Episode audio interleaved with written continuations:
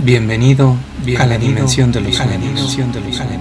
Ponte cómodo, ponte cómodo, escucha, ponte cómodo, escucha. Yo invito a la siguiente, yo invito a la siguiente. Ronda nocturna, ronda nocturna.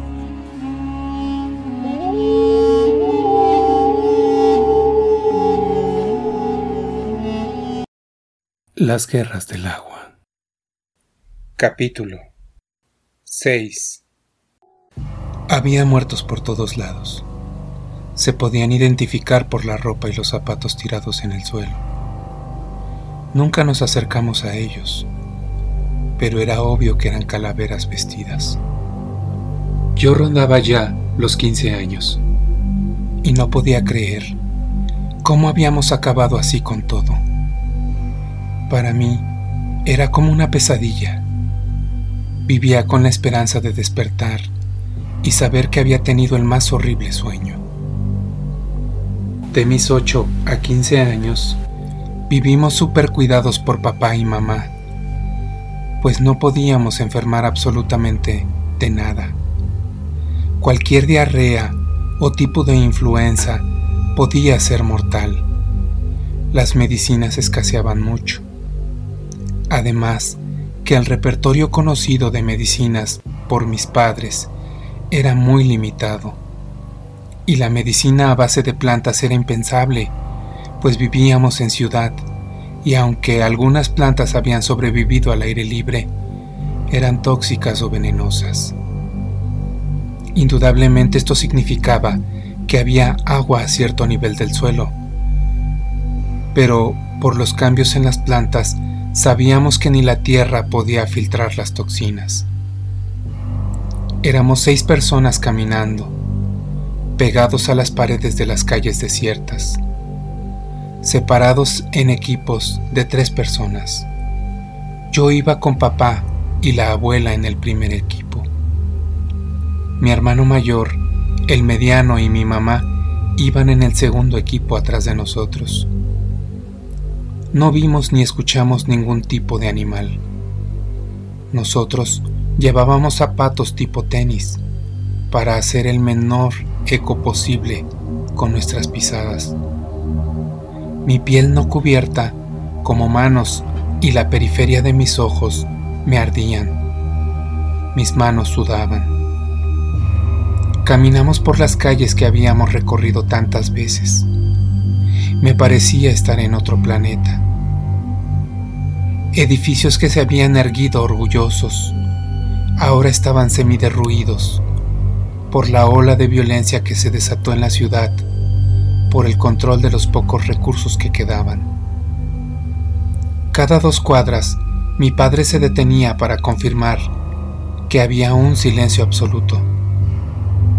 En una de estas paradas, recordé que no había visto el sol en cinco años. Volteé hacia arriba y no me fue posible ver muy lejos. El sol no estaba a la vista, sin embargo, Tampoco estábamos sumergidos en la oscuridad. El camino principal estaba bloqueado. Mi padre hizo un alto total y se dirigió a la abuela para preguntarle qué camino alternativo había tomado. Nos pusimos en camino de nuevo. Llegamos donde había estado parte de la línea 2 del metro de la ciudad. Mi padre se sentía muy incómodo y expuesto al seguir por la avenida al lado de las vías del metro. A lo largo de la avenida quedaron los autos abandonados. El metro en las vías con las puertas abiertas. Tanta ingeniería, tanto conocimiento, tanta inteligencia y tan insignificantes. Acabamos con nuestros propios logros. ¿De qué tamaño sería la extinción? ¿Qué tan grande sería el impacto sobre el planeta?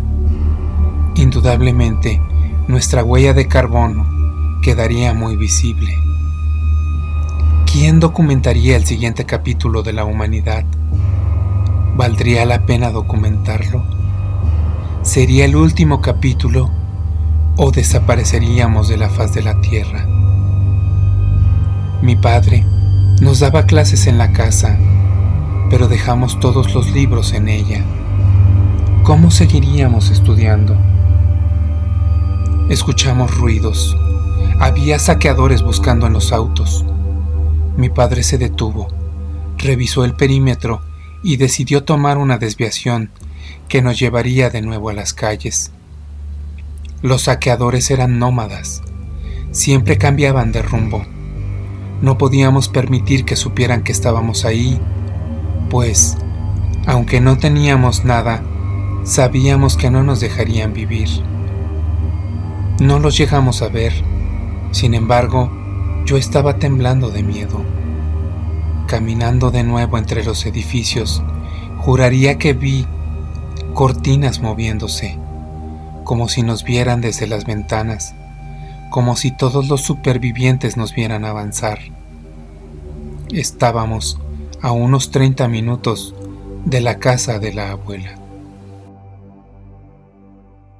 Continuará. Esto fue Ronda Nocturna. Esto fue Ronda Nos vemos en tus sueños. Nos vemos en tus sueños. Nos vemos en tus sueños. Para más historias, búscanos en YouTube como Ronda Nocturna.